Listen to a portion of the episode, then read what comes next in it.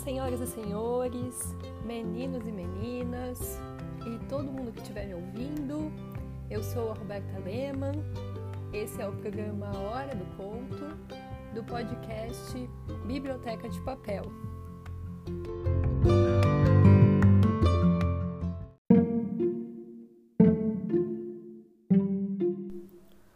O conto de hoje se chama A Menina e o Pássaro Encantado do escritor Rubem Alves. Era uma vez uma menina que tinha um pássaro como melhor amigo. Era um pássaro diferente de todos os demais. Era encantado. Os pássaros comuns, se a porta da gaiola ficar aberta, vão embora para nunca mais voltar. Mas o pássaro da menina voava livre e voltava quando tinha saudades. Suas penas eram diferentes, mudavam de cor. Eram sempre pintadas pelas cores dos lugares estranhos e longínquos por onde voava. Certa vez voltou totalmente branco, cauda enorme de plumas fofas como o algodão.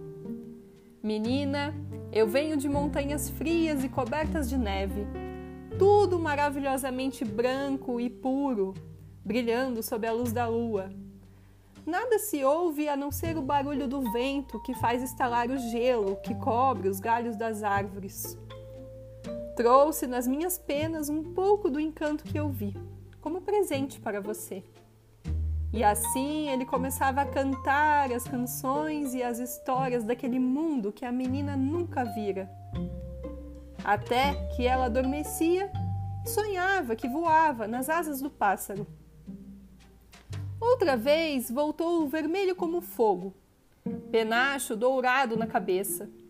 Venho de uma terra queimada pela seca, terra quente e sem água, onde os grandes, os pequenos e os bichos sofrem a tristeza do sol que não se apaga. Minhas penas ficaram como aquele sol. E trago as canções tristes daqueles que gostariam de ouvir o barulho das cachoeiras e ver a beleza dos campos verdes. E de novo começavam as histórias. A menina amava aquele pássaro e podia ouvi-lo sem parar, dia após dia. E o pássaro amava a menina, por isso voltava sempre. Mas chegava sempre uma hora de tristeza. Tenho de ir, ele dizia. Por favor, não vá, fico triste, terei saudades e vou chorar. E a menina fazia um beicinho. Eu também terei saudades, dizia o pássaro. Eu também vou chorar. Mas vou lhe contar um segredo. As plantas precisam de água. Nós precisamos de ar. Os peixes precisam dos rios. E o meu encanto precisa de saudade. É aquela tristeza na espera da volta que faz com que minhas penas fiquem bonitas. Se eu não for, não haverá saudade. E eu deixarei de ser um pássaro encantado, e você deixará de me amar. Assim ele partiu.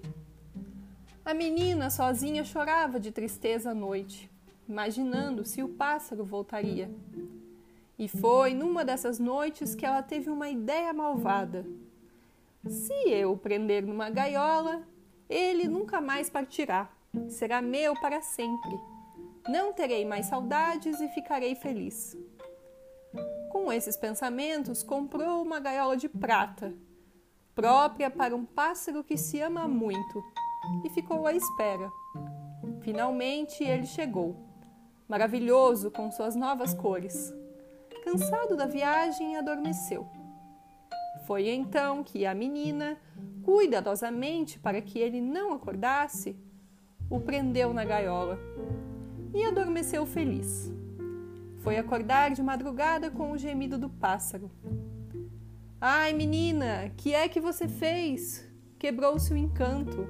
Minhas penas ficarão feias e eu me esquecerei das histórias. E sem saudade, o amor irá embora menina não acreditou. Pensou que ele acabaria por se acostumar. Mas não foi isso que aconteceu. O tempo foi passando e o pássaro foi ficando diferente. Caíram as plumas e o penacho. Os vermelhos, os verdes, os azuis das penas transformaram-se num cinzento triste. E veio o silêncio. Ele deixou de cantar. Também a menina se entristeceu. Não era aquele pássaro que ela amava. E de noite chorava, pensando no que havia feito ao seu amigo. Até que não mais aguentou. Abriu a porta da gaiola e disse: Pode ir, pássaro. Volte quando quiser. Obrigado, menina. É, eu tenho de partir para que a saudade chegue e eu tenha vontade de voltar. Longe na saudade, muitas coisas boas começam a crescer dentro da gente. Sempre que você sentir saudades, eu ficarei mais bonito. E sempre que eu sentir saudades, você ficará mais bonita.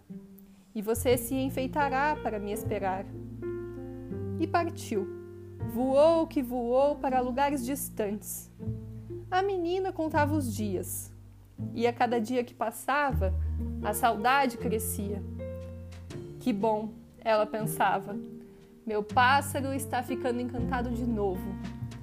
E ia ao guarda-roupa escolher os vestidos, penteava os cabelos e colocava uma flor na jarra. Nunca se sabe.